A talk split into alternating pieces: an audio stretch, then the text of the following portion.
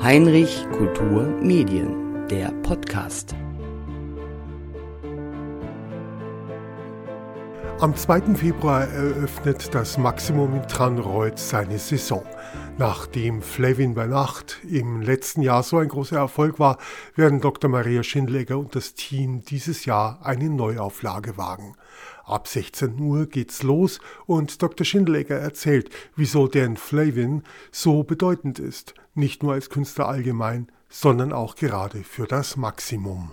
Zum Thema der diesjährigen Veranstaltung Flavin bei Nacht äh, haben wir Flavins ja eigentlich intensive Beziehung zu Bayern und der Region genommen und haben das unter den Titel Flavin München Bayern gestellt, weil ähm, denn Flavin, der wirklich ähm, äh, ein Pionier der Lichtkunst ist, ein amerikanischer Pionier der Lichtkunst, ähm, seine zweite Einzelausstellung in der Galerie Heiner Friedrich 1968 in München hatte.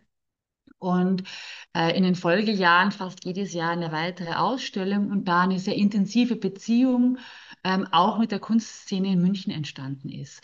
Er kam immer wieder zu Ausstellungsvorbereitungen. Dann 1971 hat sich ähm, das Ganze intensiviert, weil er eingeladen wurde für die äh, Olympischen Spiele 1972, ähm, Entwürfe einzureichen für Lichtleitsysteme, Lichtinstallationen für Fußgängerunterführungen, für Straßen und Wege, die die einzelnen äh, Olympiastätten verbinden. Das wurde natürlich alles nicht realisiert, war für ihn aber ein äh, wichtiger Ausgangspunkt, über Lichtinstallationen im öffentlichen Raum nachzudenken im Zuge der Neueröffnung des Kunstbaus, also diesem Ausstellungsraum für das Lehnbachhaus, das in so einem Zwischengeschoss zur U-Bahn ähm, gebaut wurde, wurde er eingeladen vom Architekten Kiesler, ähm, da auch eine Lichtinstallation ähm, äh, zu bauen, äh, Untitled to Xenia, die eben heute auch ähm, alle paar Jahre äh, eingesehen werden kann. Und das ist so der Rahmen. In Polling gibt es auch noch eine große Lichtinstallation von Dan Flavin.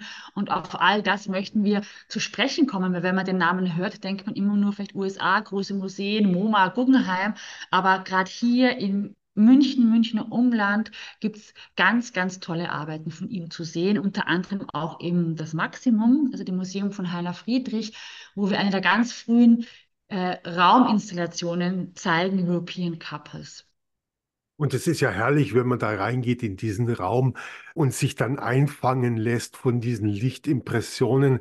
Jeden Tag sieht es irgendwie anders aus, dadurch, dass ja auch durch die Fenster noch Licht reinkommt. So wie Sie sagen, also den Flavin war es eben wichtig, auch den Betrachter mit ein, einzubeziehen, dass sich die Installation auch verändert. Und da wir ein Tageslichtmuseum sind, das heißt, wir schließen eigentlich immer, bevor es dunkel wird, äh, können unsere Besucher und Besucherinnen äh, die Arbeiten von Dan Flavin eben immer nur zu Tageslicht sehen. Und uns war es wichtig, auch mal das zu einem, einer anderen Lichtsituation zu zeigen. Und so kommt es eben zu der Veranstaltung Flavin bei Nacht am 2. Februar, Freitag, den 2. Februar, wo wir zu Sonderöffnungszeiten eben gerade von 16 bis 20 Uhr alle Lichtinstallationen von Dan Flavin ähm, zugänglich machen und man dann wirklich so über den Verlauf von Sonnenuntergang, Dämmerung, Dunkelheit auch diese Veränderungen beobachten kann. Also wie das Licht eben, wenn es außen dunkel wird, auch nach außen tritt und zum Beispiel auch das Gelände mit beleuchtet und erhält in ganz tollen bunten Farben. Und da ist ja die Zeit bis äh, Marie Lichtmess, was wir am 2. Februar erfahren, äh, ideal und die, die unterstützt das ganze Jahr, weil man einfach zu einer äh, guten Tageszeit, Abendzeit, Frühabendzeit das erleben kann. Es ist ja eine Zeitung von vier Stunden und wir haben da auch wirklich Stunde eigentlich ein Programmpunkt, dass auch wirklich die Besucher eingeladen werden, länger zu bleiben. Wir haben eine Kunstbegegnung für Kinder, wir haben Kurzführungen und wir haben eben auch ein Gespräch mit Xina Protic, die eine enge Wegbegleiterin von Dan Flavin in München war. Und ich hoffe, dass wir da eben auch sehr spannende Dinge erfahren über seine Zeit in München. Wir haben den äh, Foodtruck äh, vom Landkreis Kirchen dass man eben auch nicht hungern und frieren muss. Und es ist eben, wie Sie gesagt haben, auch der Auftakt in die neue Museumssaison. Das heißt, am 3. und 4. Februar hat das Museum wieder geöffnet, da auch dann mit einem ermäßigten Preis von 2 Euro. Da kann man wiederkommen und das Ganze bei Tag anschauen.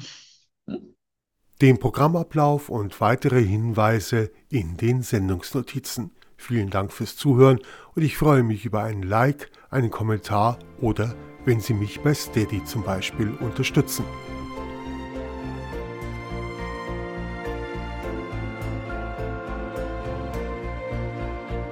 Und das war's schon wieder bei Heinrich Kulturmedien, der Podcast. Vielen Dank fürs Zuhören.